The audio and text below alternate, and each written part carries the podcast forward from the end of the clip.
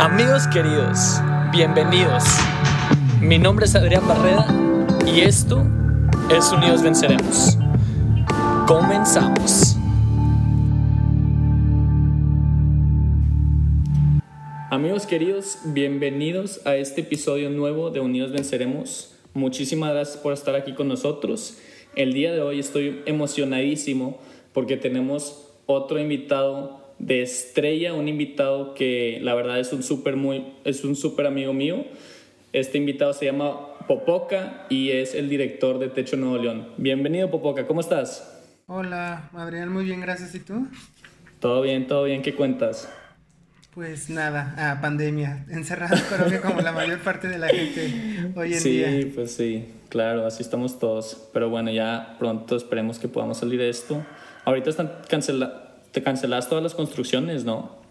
Sí, lamentablemente teníamos un mes, o sea, bien, teníamos un mes pesadito, mayo. De hecho, todo mayo teníamos actividades todos los fines de semana.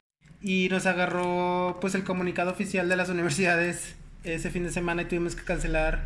Cancelamos dos centros comunitarios, cancelamos un parque, cancelamos viviendas, cancelamos ahí como varios proyectos. Digo que están ahí a la espera para volver a hacerse ahora que podamos regresar a las comunidades. Ok, y sí, también ustedes tienen un programa de fortalecimiento escolar, ¿no? Donde van semanalmente ahí con los niños y pues todo eso. ¿Cómo está eso ahorita?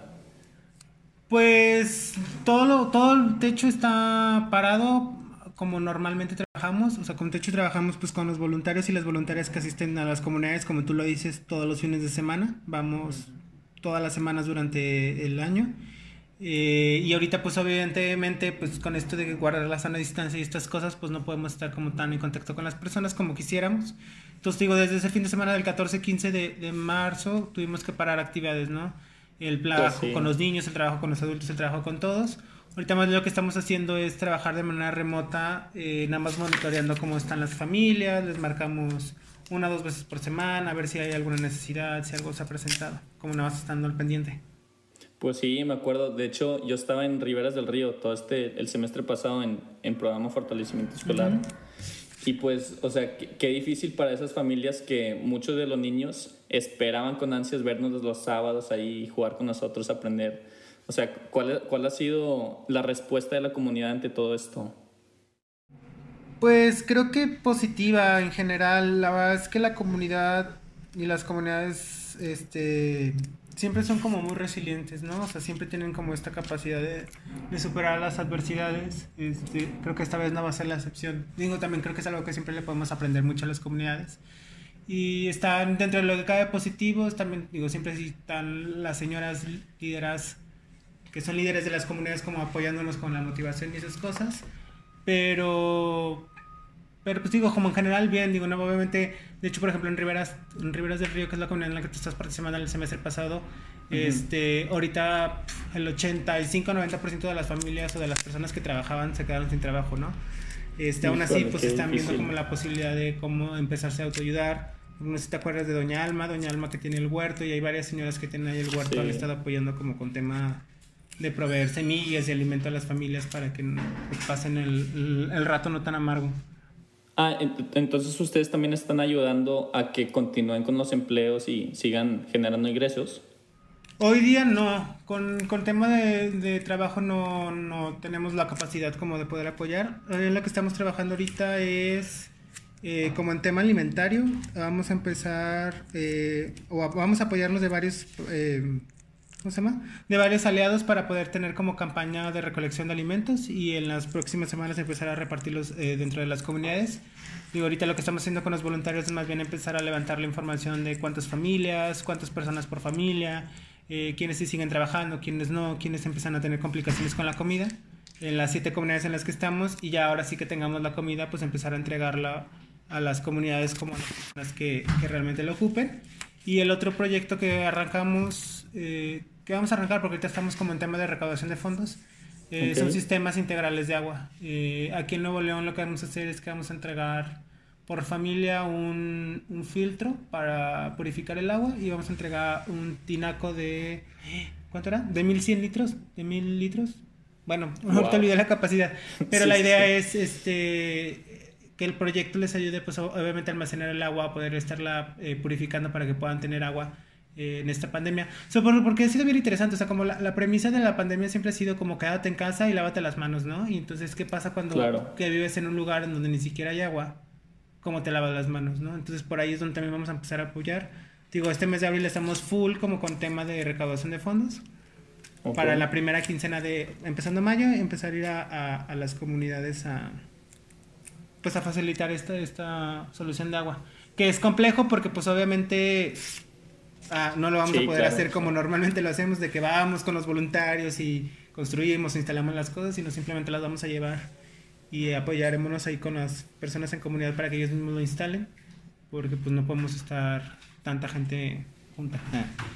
Pues sí, claro, me imagino que debe ser todo un, un tema logístico también, o sea, meter un sistema de agua y, y, todo eso, y más en tiempos de pandemia, pues qué difícil ahora ahí, ¿no? Sí, pues va a estar un poco complicado. De hecho, también por el otro lado estamos buscando ahorita eh, a, juntarnos con gobierno, sobre todo con agua y drenaje, para ver la posibilidad de empezar a ayudar a, a, que, a que llegue más agua a las comunidades, ¿no? Porque hay comunidades que no tienen ni siquiera red de agua. Y el plan B, si no lo logramos, es este pues empezar a proveer por medio de pipas agua a las comunidades. Ok, pues sí. Oye, y también ahorita, este, bueno, para la audiencia que nos están escuchando en las comunidades de techo, también es un tema todo lo de que les ofrezcan servicios públicos por el hecho de que son comunidades informales. Entonces, eh, no sé, Popoca, si nos quieres platicar tantito de cómo están lidiando con todo esto. Pues sí, realmente te hecho eso, como tú lo acabas de decir, trabajamos completamente en asentamientos informales o en asentamientos populares, como nosotros lo decimos. Y evidentemente, pues no tienen la tenencia de la tierra y ahí vienen como muchos problemas. Eh, ahí estamos muy bien como, como organización buscando el tema de dos proyectos. Uno que es el catastro o, o sí, es un catastro. El catastro es cuando haces como un censo de población, como cuando lo hace el INEGI pero en vez de cuantificar o de contar a las personas, como la hace el INEGI, lo que hacemos es contar, pues sí personas, pero también el tema de los lotes, de las viviendas y otras cosas que, que también sirven mucho para después poder empezar como con procesos de regularización. Estamos impulsando ahí ese tema, queremos lograrlo pues a través de, de gobierno, de municipios o de gobierno estatal. Y por el otro lado, ahora estamos colaborando un poco más de cerca con Fomerrey, que hoy en día es el instituto que se encarga de exactamente eso, ¿no? De regularizar comunidades. Y nada, tenemos como buena relación con el director Noé, que de hecho es el director de regularización, este, y nos ha estado apoyando como ahí con temas de, de entender cuál es el trámite, de cuáles son los documentos que ocupan, cuáles son los requisitos que requieren las comunidades para poder regularizarse. Y lo que hemos estado haciendo con eso es pues bajar esa información a la comunidad para que la comunidad por sí misma empiece pues el proceso de regularización, ¿no? Que empiecen los vecinos y las vecinas a juntar los papeles y pues pinta bien. Esperemos que, que próximamente tengamos algún asentamiento ya regularizado. Súper bien eso. Ahí pues obviamente les, les serviría un chorro para ellos poder salir ya con todos los servicios básicos del gobierno. Oye, y también te quería preguntar, este, pues yo te conozco desde prepa, cuando, cuando empezamos en, en mi escuela con techo. ¿Y, ¿Y, tú qué onda? ¿Cuánto tiempo llevas aquí en techo? ¿Cómo empezaste ah. eh, con techo? Sí, porque cuando estabas tú en prepa, porque yo ya no estaba en prepa. sí, sí, sí, cuando yo estaba en prepa. Este, yo entré en techo el mayo del 2014, yo ya estaba de hecho en la universidad. Eh, yo estudié, bueno, yo soy originario de León. Eh, en León hay una Ibero, que de hecho es la Ibero más chiquita de todas, la Ibero León. Y la Ibero, pues evidentemente tiene todo el tinte pues, religioso, desde los jesuitas. Y los jesuitas la forma de entender la religión la, hacen como muy humana, ¿no? Este, y en, yo estaba viviendo como un proceso personal como complicado, eh, como muchos problemas personales. Y exactamente entré a la universidad, pasa el primer año, no funcionaron las cosas y me invitan a participar en un diplomado que se llama Liderazgo al estilo de los jesuitas. Era un diplomado teórico-práctico. Entonces, haz de cuenta que te echabas tres meses como estudiando teoría. Ah y después haces como una actividad eh, práctica, ¿no? Tal cual. Entonces, el primer módulo, me acuerdo muchísimo, era el módulo de este, espiritualidad, ¿no? Que era muchísimo más como ver la historia de Jesús y como cosas muy, pues sí, como muy religiosas y lo práctico era irte de misiones, ¿no? Entonces me voy de misiones ese año, 2014 en marzo, Y estando en misiones conozco a Tania Pinto.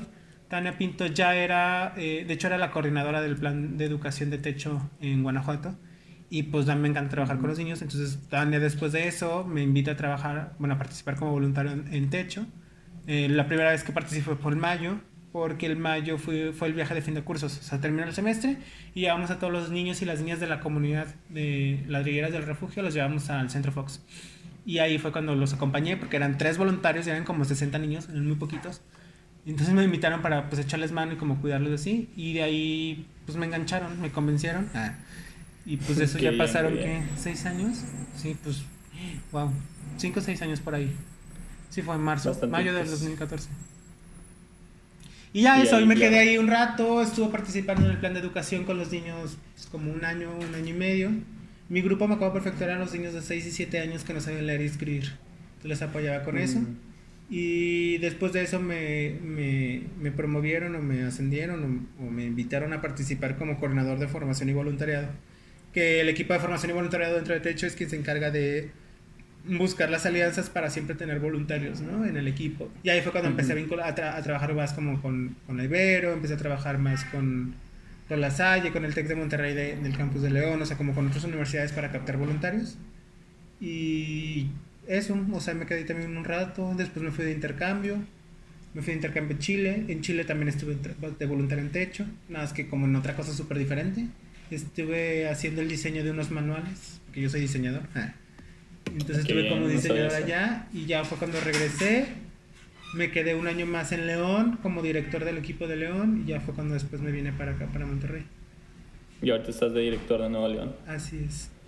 Qué bien, qué bien. Pues no me sabía esa historia, muy interesante. Sí, ah, ha sido una chica muy una buena aventura. Oye, y, y, dentro de todas estas aventuras que has tenido con Techo, ¿cuál, ¿cuál dirías tú que ha sido uno de los mayores retos o algunos de tus retos que más difícil han salido eh, pues con esto? Creo que uno importante fue cuando, como el cambio de León de, del equipo de León, de Techo León a Techo Nuevo León. O sea, porque en Techo ya dirigía el equipo yo, ¿no? Yo era el director del equipo de Guanajuato de León, pero éramos 35 voluntarios, todos los voluntarios. Este, solo teníamos dos proyectos, que era educación y la mesa de trabajo, y ya, era todo lo que existía en Guanajuato. Y después venirme a, Nuevo León, que Nuevo León históricamente siempre ha sido el equipo más grande, ¿no? De, de techo en México. Y venir, o sea, por ejemplo, ahorita somos 154 voluntarios, ¿no? Somos 5 personas contratadas en el equipo ya, 154 voluntarios, estamos en 7 comunidades, construimos 100 viviendas al año. O sea, en Guanajuato yo jamás había estado en una construcción. Entonces creo que ese fue como el reto más grande para mí, o sea, como cambiar de... Porque no deja de ser techo, ¿no? Y no deja de ser como la misma idea y como los mismos valores pero pasar de un equipo que era tan pequeño a pasar luego al equipo tan grande y pues, hacer que todo funcione, creo que fue un muy buen reto. Ah. Pues sí, claro, me imagino que debe ser un retazazo. Oye, y, y bueno, y ya la, la pregunta que, que, sigue, yo creo que es, ¿cuál ¿cuáles entonces han sido tus mayores aprendizajes con, con Techo que has tenido?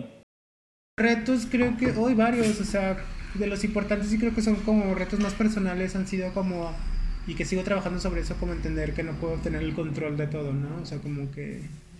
Porque también como, como han pasado las cosas en Nuevo León, o sea, cuando yo llegué al equipo de Nuevo León éramos yo y Andrés García, éramos dos personas contratadas de techo, ¿no? Y ahora somos cinco. eh, o sea, como también antes estaba yo muchísimo más metido en las comunidades, viendo qué pasaba con los voluntarios, qué pasaba con los, con los vecinos y las vecinas. Y no es que ahora no esté al pendiente y que no sepa qué está pasando, ¿no? Pero pero ya están Abelardo y están Claudia que se encargan muchísimo más de las comunidades y pues ha sido un proceso como entender que, que no puedo tener el control de todo, que tengo que empezar a ceder, que tengo que empezar a confiar más en el equipo y que el equipo va a empezar a hacer las cosas porque también tienen la capacidad, ¿no? Y, son súper inteligentes como, como personas y como voluntarios y, eso, o sea, como entender que pues mis retos ahora están como en otro lado, ¿no? O sea, como que ahorita que estamos buscando más como que empecemos a trabajar más con gobierno, que empecemos a trabajar más con otro tipo de aliados, con organizaciones, que es para dónde va ahora mi, mi puesto y, y, sacarme un poco como de la operación de, de, las comunidades, porque ya hay tres personas viendo ahora la, la, operación, ¿no? Eh, ¿Qué otro reto? Pues, pues sí, esos serían dos como bien importantes, como entender que no, no, uno nunca siempre uno nunca tiene el control de las cosas del 100%. Creo que eso también lo vino mucho a reforzar la, la contingencia. Y el otro es este, confiar. confiar que la gente tiene las ganas y tiene la inteligencia para hacer las cosas. Pues sí, porque ahí, la verdad, muchas de las cosas que hacen se los dejan este, a chavos de entre 15 y 20 años y que, pues, o sea, yo sentí mucho la libertad eh, estando en techo, pues que como que, de, que puedes decidir y tomar acción, que va a ser implementada todo eso, ¿no? Claro. Sí, no, y aparte, la, como reconocerles ahí también a ustedes, a los que han estado en techo y los que han sido voluntarios y, sobre todo eso, porque tú tienes toda la razón, o sea, son muy, muy, chiquitos y muy de prepas, o sea, también es que nunca les dejamos de aprender, ¿no? O sea, como, como hay en chismes, como contando historias. Eh, hoy en día, porque no, no sé si es como actualizado, pero hoy en día, por ejemplo, estamos buscando hacer eh, grupos estudiantiles o, mesas de alumnos como, como la del americano en, en todos los estados, ¿no?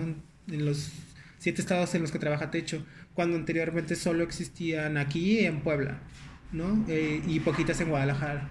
Y, y, por eso digo, es un barco que, que Mariela había zarpado y que Mariela estuvo trabajando durante muchos años y que a mí me toca como darle continuidad y por ejemplo el manual que hoy se ocupa para poder abrir un grupo estudiantil en cualquier estado es un manual que creamos en Nuevo León, ¿no?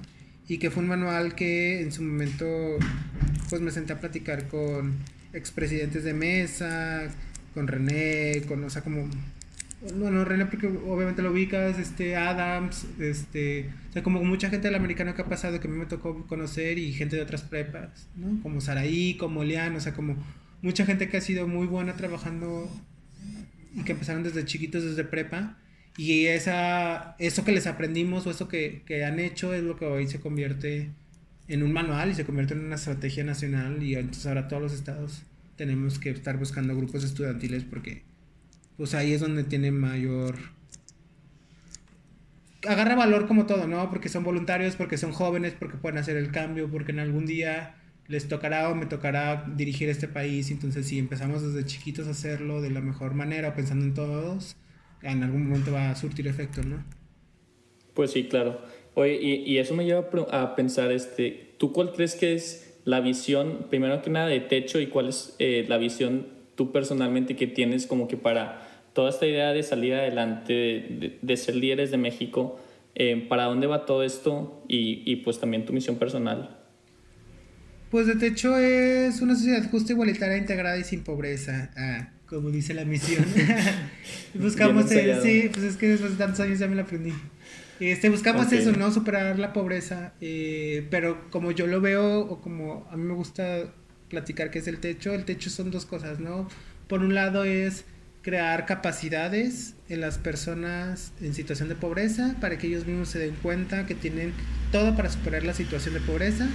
Y por el otro lado es el trabajo con voluntarios y voluntarias, que es indistinto, ¿no? O sea, puede ser la persona de 14 años que está en secundaria como hasta la persona de 56 que está en una empresa, el voluntario y la voluntaria que a través del trabajo en techo o a través de, del conocer a las comunidades se vuelve sensible a lo que pasa en su país y entonces puede empezar a hacer mejores cosas, ¿no? Para, para solucionar los problemas del país. Creo que esas son las dos pues grandes caras de techo, ¿no? La cara como de la comunidad y la cara del voluntariado. Y, y lo padre del techo es que siempre estas dos caras siempre se están encontrando, se están encontrando, se están encontrando.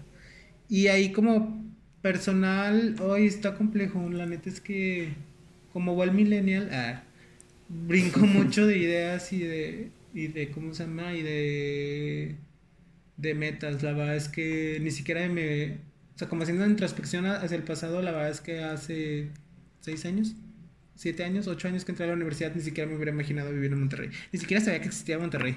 Más arriba de San Luis Potosí yo no sabía que existía nada. Sí, te lo juro, nunca había venido a Monterrey. Arriba de San Luis Potosí no había nada para mí. Y ahora estoy acá, ¿no? Entonces... Obviamente me encantaría siempre seguir trabajando como en organizaciones, en trabajar cosas de voluntariado, en trabajar cosas como de participación ciudadana, que a fin de cuentas eso es el voluntariado.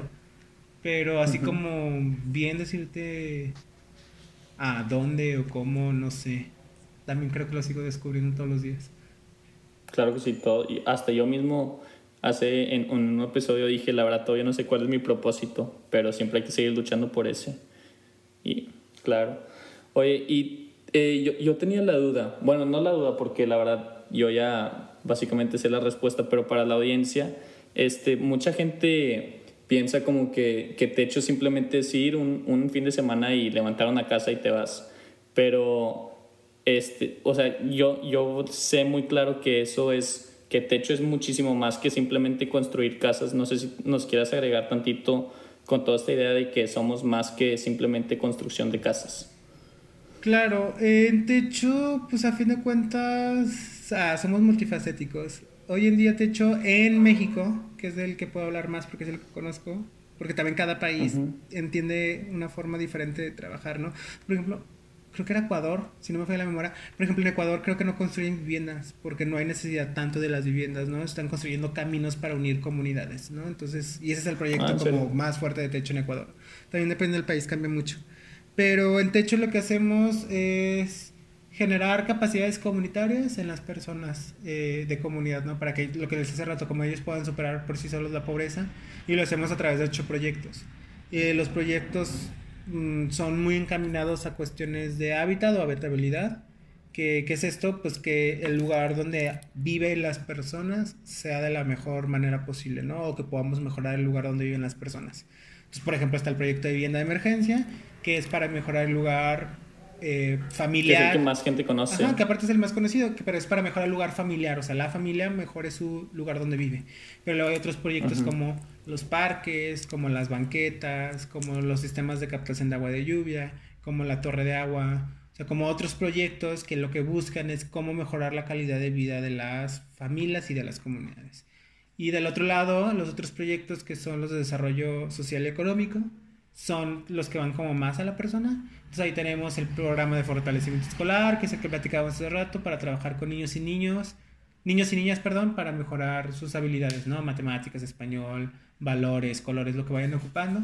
El de fomento del trabajo, que ese realmente no lo hemos aplicado aquí en Nuevo León estos últimos años, pero la idea es encontrar en qué son buenos ya las comunidades y ya que sabemos en qué son buenas las comunidades, cómo hacemos que eso se vuelva o un emprendimiento o se vuelva una marca o, se vuelva algo importante, ¿no?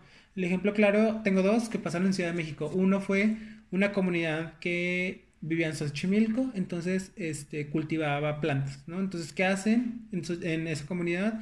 Hacen un colectivo, juntan a todas las familias y entonces ponen un vivero, un invernadero y entonces empiezan a vender plantas a otras... Eh, tiendas o tiendas más grandes, entonces hacen una cadena de suministro y entonces llega mejor dinero a la comunidad, ¿no? Claro, sí, sí. Y hay otro proyecto ahí también que, por ejemplo, una comunidad, había muchas vulcanizadoras en la comunidad. Entonces a esas familias, a esos señores, señoras, se les enseñó a reparar teclados eléctricos de los coches, ¿no? Entonces ya la comunidad sabía hacer algo, que era trabajar con coches y cómo hacemos que eso se vuelva de más profesional, por decirlo de una forma, y les genere mayor ingreso. Y el último proyecto es el programa de prevención y promoción de la salud. Y pues lo que busca, a fin de cuentas, como yo se lo digo siempre a las señoras en la comunidad es, este proyecto sirve porque nosotros sabemos que usted no tiene, si se enferma, usted no tiene a dónde irse a atender. Porque los centros de salud están súper lejos o porque no tiene el dinero para pagarlo. Entonces, este proyecto es para que usted no tenga que llegar nunca a un hospital. O sea, es prevenir. Entonces, ¿qué hacemos para que usted no se nos enferme y no tenga que llegar al hospital? Porque ya llegan, o sea, porque ya estando en esa situación de tener que ir al hospital, o está muy lejos y no puede ir, o no tiene dinero para ir, entonces no va a haber forma de cómo curarse la enfermedad, ¿no? Entonces, ¿cómo lo prevenimos? Y extra, en el equipo de Nuevo León, nosotros trabajamos con otra organización que se llama SOSAC, y con SOSAC trabajamos huertos familiares y estufas ahorradoras de leña, ¿no? Entonces, nosotros tenemos en el equipo de Nuevo 10 programas y a nivel nacional son 8. Pues son un chorro de proyectos los que tienen. Sí, ya. Y, y, pues cada vez está haciendo más grande todo el movimiento de techo y pues la verdad que muchas felicidades por eso. Yo la verdad he estado encantado con todo lo que me ha tocado hacer con ustedes, las experiencias que vives. Pues sí, a la verdad cualquier persona que esté escuchando esto, que se quiera animar, ya saben, pueden contactar con Popoca, conmigo y la verdad que está muy, pero muy padre. ¿A poco no, Popoca? Súper sí, aparte las puertas del techo siempre están abiertas para todos. Ah. Excelente. Luego también hay, cosas como bien padres que luego empiezan a suceder. Hay como última, como último chisme. este, luego también luego pasaba mucho o lo que tú decías, ¿no? Que trabajamos con mucha gente de prepa, de que había chicos o chicas que estaban aquí, que era como de, ay, me encanta trabajar aquí, pero mi papá le da miedo porque dice que dónde estoy yendo y que me van a secuestrar y van a hacer N mil cosas, como muchos papás piensan. Ah. y, y, y, es eso, ¿no? Como las puertas de techo siempre están abiertas, ¿no? Entonces le decía esta voluntaria como, dile a tu papá que venga, o sea, en verdad dile a tu papá que venga un día a hacer voluntariado con nosotros, que te acompañe a la comunidad, que conozca la comunidad, que conozca dónde estás yendo todos los fines de semana. Y en verdad tu papá va a empezar a tener confianza de venirte a dejar ir porque ya vas a ver qué es lo que está haciendo, ¿no? lo que estás haciendo y dónde lo estás haciendo, ¿no? Porque siempre, no, no sé si te pasa a ti, pero siempre pasa con los papás que como no saben a dónde están yendo, entonces les da muchísimo miedo. Y así hemos tenido, uff, increíble cantidad de papás y mamás que se han vuelto también voluntarias de techo, ¿no? O sea, que luego están ahí de cobes ayudándonos a hacer la comida o que van a las construcciones. Por ejemplo, ahora que nos fuimos a Oaxaca, los papás de María fueron con nosotros a construir, o sea, como, como es eso, ¿no? Las puertas de techo están abiertas para todos los que quieran sumarse, no importa la edad tampoco. Sí, la verdad es un movimiento colectivo, o sea, no es porque si ya estás dentro como que eres parte del equipo, la verdad que yo creo que es un equipo que somos todos, ¿no? Claro. Sí, es una, es una muy gran familia. Oye, y, y, bueno, Popoca, tú, eh, ya que ves tanto, o sea, has estado tanto un tiempo en todo esto del servicio social y así, ¿qué recomendación le dirías a alguien que, que, o sea, yo creo que muchas veces hay personas que dicen, yo quiero ayudar, quiero mejorar a mi país, quiero hacer un cambio, pero no sé cómo. Ahí, ¿qué, qué crees que podrían hacer? Pues que se atrevan a hacer las cosas. La verdad es que luego nos detenemos mucho como personas y como humanos a hacer cosas porque nos da miedo, ¿no? Creo que de los peores problemas que tenemos como sociedad también es este como, ¿y qué dirán? Exacto. Y entonces esa cosa creo que nos puede detener a todos, me incluyo, para hacer cosas, o sea, voluntariado o cualquier cosa en la vida, ¿no? Entonces como, la neta creo que el reto siempre es como lograr vencer esa vocecita propia que nos está diciendo como de, ay, no, ¿para qué lo haces? No, eso no tiene sentido.